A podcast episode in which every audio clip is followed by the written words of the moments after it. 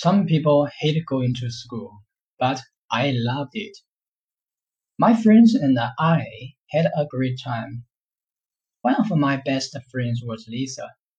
We were in the same dance class at school. One day in the math class, I answered a question and got it right. Suddenly, Lisa turned around and said, You are such a teacher's pet.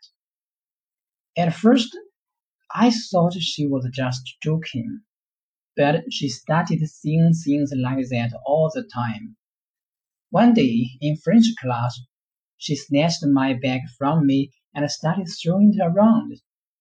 Everyone laughed, and none of my friends tried to help me get it back. Instead, they joined in. Why were they doing this to me? After the throwing incident, things got worse. These girls had turned against me. I tried to stand up to Lisa and the others, but nothing made them stop. It sounds bad, but I still hope them to like me again.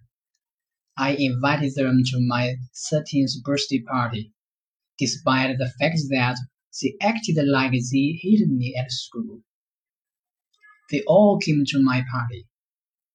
Maybe they liked me again. All day they acted sickly sweet towards me, but I soon realized that it was just an act.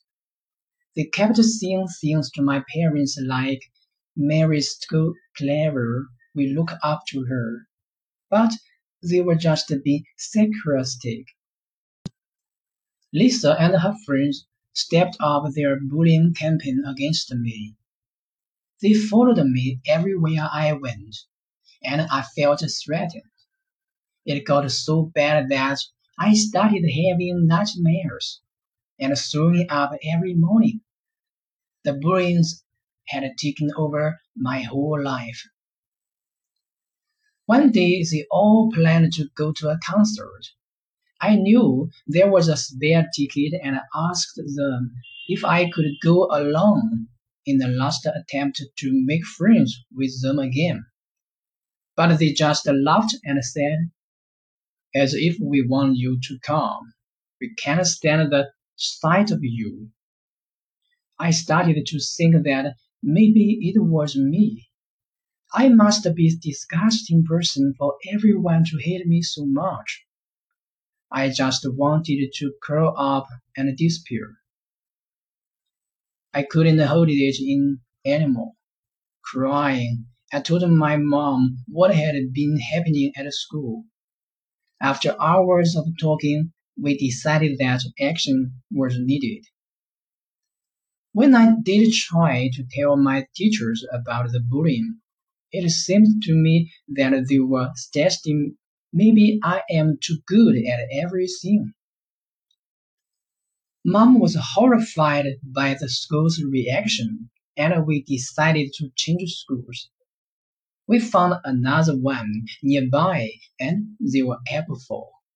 At first, I was scared, but by the end of my first day, I made friends. I couldn't believe it. This was a new start away from Lisa and her hateful friends. It was free at last. But one night, I was watching TV and sitting too close to the screen. My glasses didn't seem to be working. I noticed that my vision had been getting worse since the bullying began, but I hadn't connected the two. Then things went out of control. I couldn't do anything by myself.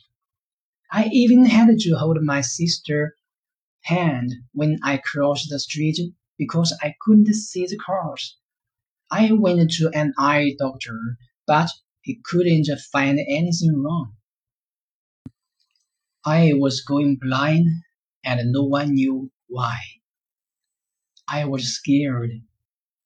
Would I grow up not knowing what my future boyfriend would look like?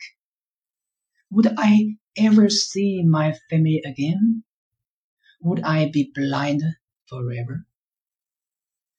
One day, Mom came into my room to get me up for school, but I couldn't lift my head up. I was very painful. I was rushed to the doctor. The doctor asked me if I'd ever had problems at school. I told him about the bullying, and he said my fading eyesight could be due to the stress of it all. It sounded strange to me. I never thought that there might be an emotional connection to my blindness. But he referred me to a complementary therapist. I didn't have a clue what a complementary therapist was, but I was willing to try anything.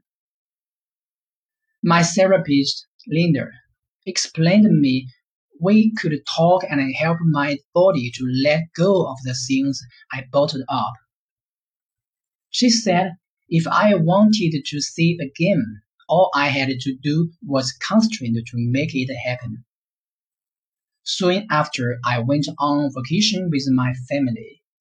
On the first night, I cried myself to sleep. I thought about what Linda said, but I felt depressed. The next morning I woke up and felt my way into the living room by holding on to the walls. I put my glasses on, hoping that I might be able to see something. And suddenly I realized, oh my God, I could read the time on the wall clock.